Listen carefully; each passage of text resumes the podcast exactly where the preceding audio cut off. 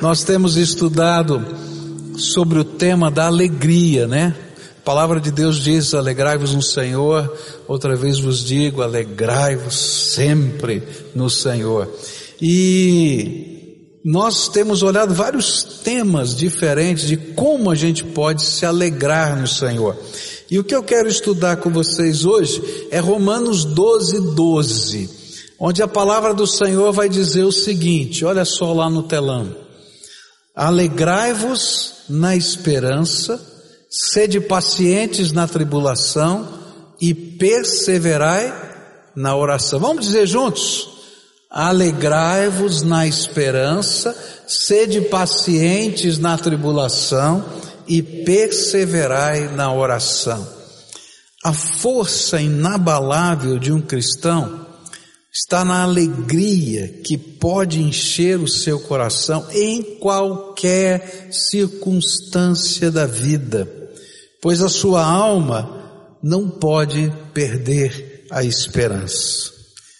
Quando a gente tem esperança, tem alegria, tem fé, tem vigor. É isso que a Bíblia está dizendo para a gente. E a gente pode se alegrar no Senhor por causa da viva esperança que Ele colocou em nós. A palavra de Deus vai nos ensinar que a nossa esperança, ela está firmada nas promessas de Deus. E é interessante que quando a gente estava construindo aqui esse templo, é, foram cravadas aqui nesse ambiente aqui do templo 120 estacas no terreno. Algumas dessas estacas tinham 15 metros de profundidade. Depois, sobre essas estacas foram colocados blocos de concreto. E esses blocos de concreto foram interligados entre si, não é, com vigas grandes, fortes. E em alguns lugares ainda foram feitas caixas como se fossem grandes cisternas e cheias de pedra e tampadas para fazer parte desse alicerce. E aí a gente tem tudo isso aqui estável na terra. E para você ter uma ideia, essa galeria que está aqui tem 60 metros de vão. E por isso essas, essas, essas é, é, grandes caixas de brita para fazer o contrapeso dessa galeria e ela ficar suspensa em balanço. A Bíblia diz que existem alicerces que fazem com que a gente tenha firmeza na esperança que Ele colocou no nosso coração. E por causa disso, a alegria vem na nossa alma. A Bíblia diz que uma das, dessas estacas, dessas, desse alicerce, são as promessas eternas de Deus. E mesmo quando meu corpo está desfalecendo, eu posso estar firmado na esperança. 1 Pedro capítulo 1, versículo 3 vai dizer assim: Bendito seja o Deus e Pai de nosso Senhor Jesus Cristo, que segundo a sua grande misericórdia nos regenerou para uma viva esperança, pela ressurreição de Jesus Cristo dentre os mortos, para uma herança incorruptível, incontaminável, imacessível, reservada nos céus para vós, que pelo poder de Deus sois guardados, sois guardados, mediante a fé, para a salvação, que, é, que está preparada para, ser, para se revelar no último tempo, na qual exultais, ainda que agora por um pouco de tempo, sendo necessários, estejais contristados por várias provações, para que a prova da vossa fé, mais preciosa do que o ouro que perece, embora provado pelo fogo, redunde para o louvor, glória, honra na revelação de Jesus Cristo, a quem, sem o ter, terdes visto, a mais, no qual sem agora o verdes, mas crendo, exultais, com gozo inefável e cheio de glória, alcançando o fim da vossa fé, a salvação das vossas almas. A nossa esperança, que traz alegria no nosso coração, ela está guardada, alicerçada nas promessas de Deus. E as promessas de Deus têm garantia. É interessante isso, né? Quando a gente vai no banco, vai pedir um empréstimo, né? O empréstimo é isso, eu dou um dinheiro para você e você me promete que vai pagar com juros, né? E aí alguns dizem assim, mas qual é a garantia que você me dá? Aí então você coloca um bem em garantia, não é assim? Olha, Deus fez promessas eternas para nós. E Ele deu garantias. E a primeira garantia que Deus deu foi Jesus ressuscitar dentre os mortos.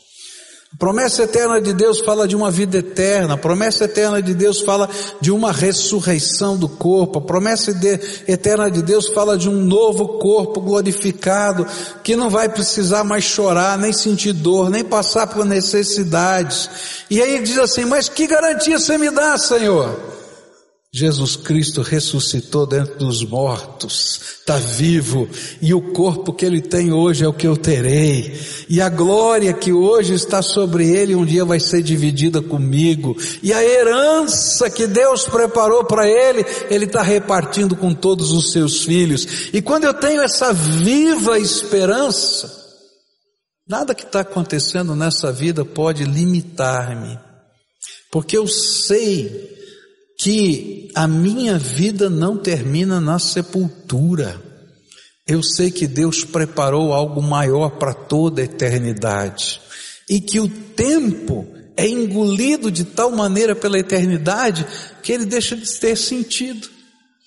O que são os anos de vida que você pode viver nessa terra comparado à eternidade que Deus preparou para nós?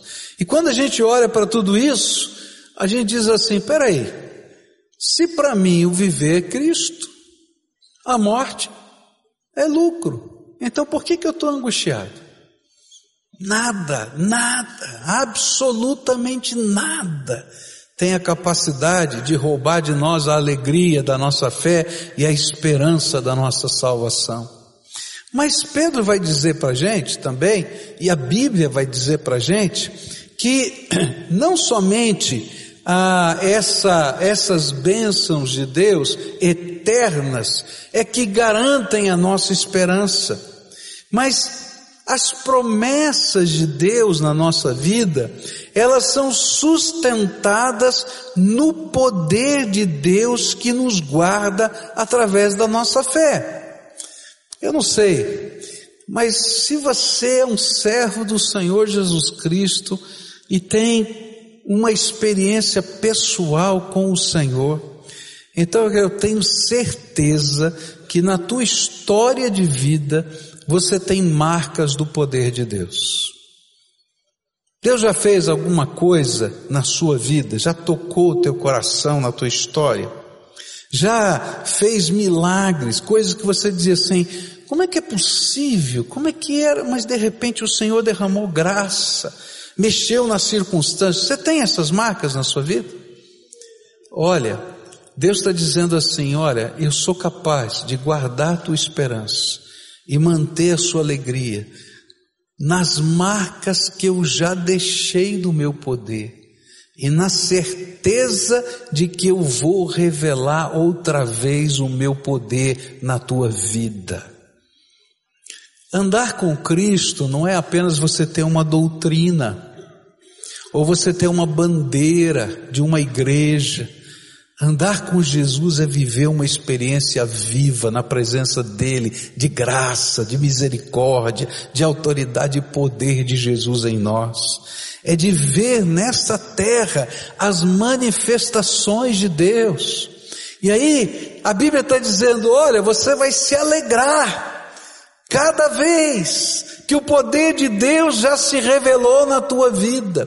É por isso que Jeremias, no momento mais complicado da sua história, ele vai dizer, ele está vendo a cidade de Jerusalém destruída, mas ele tinha as profecias do Senhor, as promessas do Senhor, e ele dizia assim, olhando toda aquela circunstância, ele dizia assim: quero trazer à memória o que pode me dar esperança. E ele vai acrescentar: o Senhor é quem nos dá essa esperança. Ele não podia ver o futuro agora, ele estava vendo o presente, a dificuldade, mas ele trazia na sua vida as marcas do poder de Deus.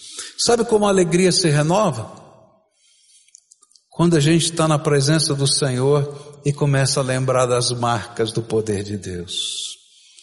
Você quer um remédio para tristeza? Começa a louvar a Deus.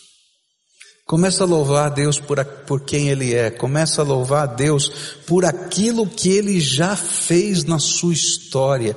E sabe o que vai acontecer? Vai chegar um determinado momento que você vai começar a olhar para frente, vai louvar a Deus por aquilo que Ele fará. Porque se renova dentro da nossa alma a esperança.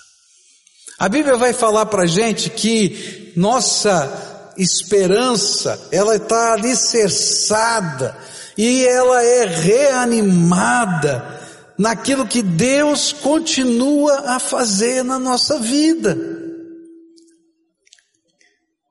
A Bíblia vai falar que a esperança, ela está firmada na visão que o Espírito Santo nos dá apesar da realidade que vivemos. Diante dos desafios desta vida, os nossos olhos não estão apenas contemplando a realidade que nos cerca, mas nós conseguimos ver e nos alegrar com a realidade espiritual que antevemos pela fé. É interessante porque Deus nos dá promessas, promessas eternas, e semeia no nosso coração sonhos que vêm das promessas presentes do dia a dia. E de repente as coisas vão acontecendo na nossa vida, e a gente olha ao redor e diz assim: Senhor, será que eu entendi direito? Você já parou alguma vez para falar com Deus assim? Senhor, será que eu já entendi? Será que eu entendi? Olha, Senhor, eu acho que talvez não seja bem assim, como é que vai ser, porque é, o cenário não é bom, não é? E aí Deus começa a renovar as suas promessas, nos fazendo enxergar adiante. Não é um mapa que ele está dando para nós, mas ele diz assim: a história não acabou. Olha para frente. Eu tenho aquele propósito e aquele propósito vai acontecer. E você começa a dizer: Senhor, eu não consigo enxergar como. E ele diz: Você não precisa saber como. Eu só estou dizendo para você que é isso. E quando você começa a perder a esperança, ele diz: Ó, oh, estou renovando a esperança. Eu estou confirmando a promessa, eu estou falando de novo ao teu coração. Isso é tremendo. Eu fico é, pensando na vida de Abraão. Abraão diz que ele se tornou o pai da fé porque ele foi, a Bíblia diz que ele se tornou o pai da fé porque ele conseguiu crer contra a esperança.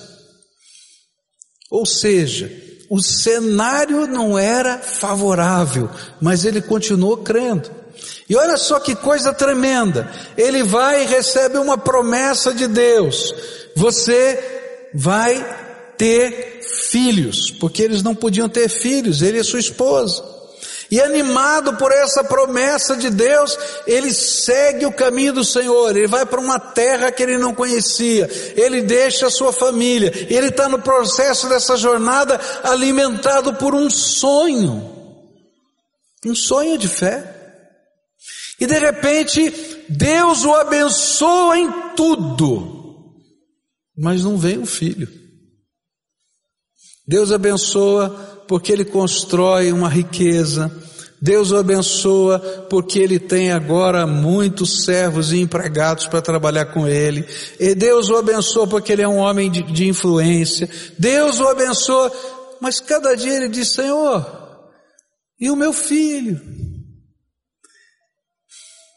E Deus é tão bom que registra isso nas Escrituras para que a gente saiba que, como qualquer ser humano, até os heróis da fé têm momentos em que vive crises na sua alma e que os seus sonhos parecem que vão se desvanecendo. E aí então o Senhor diz para ele: Sai aí da tua tenda e olha para o céu. Tenta contar o número das estrelas. E assim como você não consegue contar o número das estrelas, assim será a sua descendência. É interessante porque Deus se revela de novo. Deus se revela outra vez e vai confirmando aquela promessa. Gente, não foi uma coisa fácil. Sabe quantos anos levou essa história? 25 anos. Tenha misericórdia, Senhor. Eu espero que não seja 25 anos da minha vida e nem na sua. Amém? Amém. Mas a cada dia a promessa de Deus era renovada pelas manifestações do Senhor. E quando chegou a hora de ter filhos, Deus sabe o que fez? Mandou anjos para falar com Abraão e com Sara. Eu acho que já tinha demorado tanto que talvez estivesse muito difícil no coração de Abraão para crer. E aí Deus mandou os anjos, e os anjos chegaram lá para falar com ele. E quando eles estavam conversando, a Bíblia diz que Sara riu da promessa lá na tenda. E disse: Eu fui estéreo a vida toda. Agora que eu não tenho nem mais menstruação, vai dizer que eu vou ter filhos. Já passou o tempo. E Abraão estava em luta com a sua alma. Mas a promessa de Deus se cumpriu. Deus lança sementes de sonhos dentro da nossa alma. E elas é que geram esperança no nosso coração. E ele renova essa esperança, revelando-se de novo e de novo e de novo ao nosso coração. E são essas revelações de Deus que confirmam a palavra. E às vezes a gente entra abatido, a gente entra angustiado, e de repente o Senhor vem e renova as nossas forças nos fazendo enxergar o invisível. Você lembra da história de Eliseu? Gease, o seu servo, disse para ele: Vamos embora, os inimigos do Senhor estão aqui para nos prender. E a resposta de Eliseu é a mais esquisita de todas. Ele diz assim: Tem mais gente do nosso lado do que contra nós. Eu acho que naquela hora Gease olhou para Eliseu e disse assim: Você está doido. Não tem ninguém do nosso lado, só estou eu e você aqui, o exército inteiro está aqui ao nosso redor. E aí a oração de Eliseu é tremenda: Senhor, abre os olhos do meu servo. E aí naquele momento aquele homem começa a enxergar o que Eliseu estava vendo as carruagens de fogo do Senhor, as mesmas que levaram Elias até os céus, e naquela hora eles viram mais carruagens de fogo do que o número dos inimigos que estavam lá. Sabe, queridos, o que renova a nossa esperança e nos dá alegria é que Deus abre os nossos olhos e nós conseguimos enxergar o invisível de Deus. E há coisas que são tão tremendas que a gente não consegue nem conversar com os outros, que vão chamar a gente de maluco. Há coisas que Deus fala ao meu coração que eu não tenho coragem de falar para as pessoas. Porque se eu falar, eu tenho certeza que vão me chamar de louco. Mas eu tenho tanta certeza dessas revelações de Deus, desse falar de Deus, dessa manifestação de Deus, que eu fico com o meu sonho guardado, sabendo que vai acontecer, porque Deus é o garantidor das suas promessas. Há um pintor é, na Espanha chamado El Greco, seus quadros estão nos museus da Espanha, e ele pintou ah, retratos dos doze apóstolos. E ele usou como é, modelos para pintar esses retratos loucos do manicômio. E aí então é, perguntaram para ele, o Greco, por que que você escolheu loucos do manicômio para pintar a figura dos doze apóstolos? Ele respondeu assim, que outras pessoas na face da terra teriam a expressão daqueles que veem o invisível. Só louco. Então, se você vive debaixo das promessas de Deus, pode virar para quem está perto e dizer: você é louco. É louco. Sabe por que, que você é louco? Porque a sabedoria de Deus é loucura para os homens. É isso que diz a Bíblia. Mas a gente vive debaixo dessa, desse renovar das promessas. Deus vai semeando sonhos, e a gente vai conseguindo antever coisas que Ele vai fazer, e a gente não sabe exatamente como, a gente não sabe qual vai ser o caminho, a gente não tem muita estratégia, mas a gente sabe que o Senhor está fazendo algo tremendo na nossa vida, e isso nos basta. Às vezes a gente entra em dúvida, às vezes a gente fica preocupado, como todos os servos de Deus na história, mas o Senhor vai lá e renova a nossa esperança, se revelando outra vez. Que coisa gostosa! A palavra de Deus diz que Ele está renovando essa esperança e Ele mesmo nos ajuda a crer. O segredo de uma vida vitoriosa, uma vida cristã vitoriosa, é saber onde os nossos olhos estão focados. Se os nossos olhos estiverem focados nas circunstâncias, a gente já desanimou. Acabou. Tá feio. Porque o servo de Deus, ele não toma decisões e nem segue, nem vai procurar os seus sonhos fazendo uma lista de prós e contras. Ele crê na promessa de Deus e obedece à ordem do Senhor. Se os seus olhos estiverem focados nas aparentes derrotas, você vai desistir. Mas se você tiver o seu coração focado naquilo que Deus está falando no seu coração, você sabe que a história não terminou, nem a batalha se encerrou, e você vai na direção da vitória que Deus preparou para você. Se você tiver com seus olhos focados na força do inimigo, você vai morrer de medo. E quem sabe vai bater em retirada. Há um livro é, do Neil Anderson Kelly, Quebrando Correntes, muito interessante quando ele fala como Satanás trabalha e ele compara a ação de Satanás comparada ao poder de Jesus e a autoridade que ele nos deu a um cachorrinho desses pequenininhos. Conhece esse cachorrinho pequenininho assim? Eu não lembro o nome da raça, tem uns bem pequenininhos, né? Como é que é o nome? Pitcher, é isso? É, então é isso. Eu, eu vou usar o piquinês que eu conheço, tá bom? O cachorrinho piquinês. E ele disse assim: esses cachorrinhos pequenininhos são os mais atrevidos que tem. Não é verdade?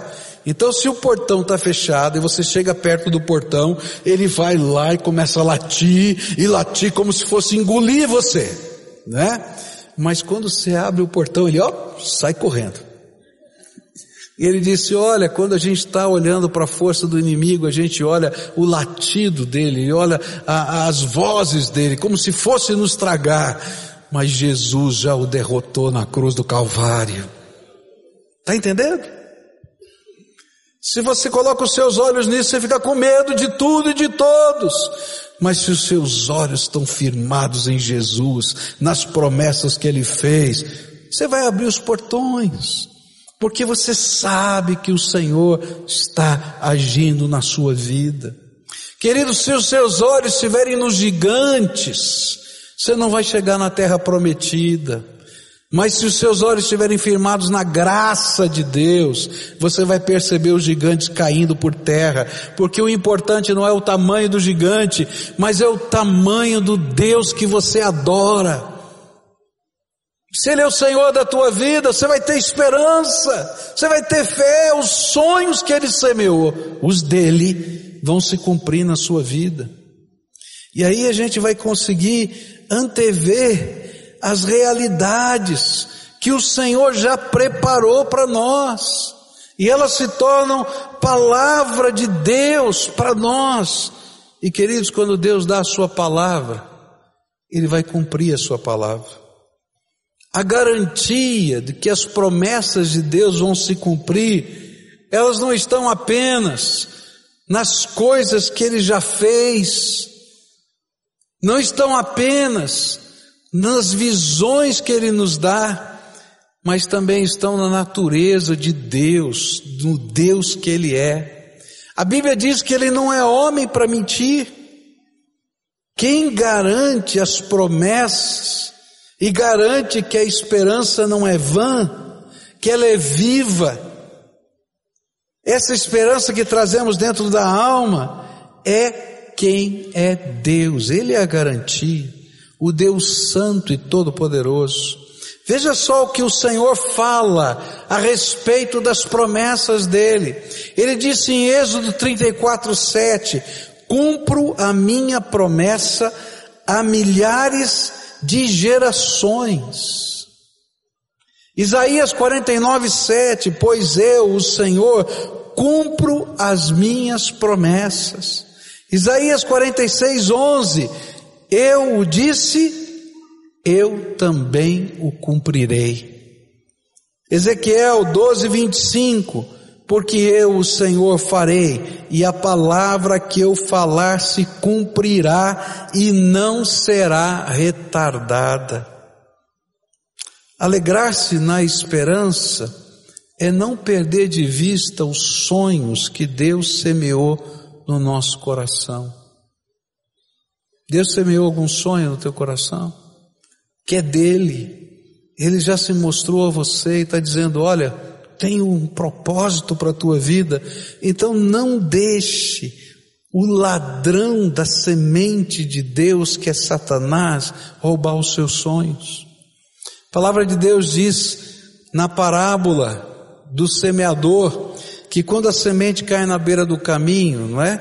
Vem a ave, leva embora, e a Bíblia diz que essa ave era uma representação de Satanás que rouba a semente de Deus. Ele não rouba só a semente do evangelho, ele rouba a semente dos sonhos.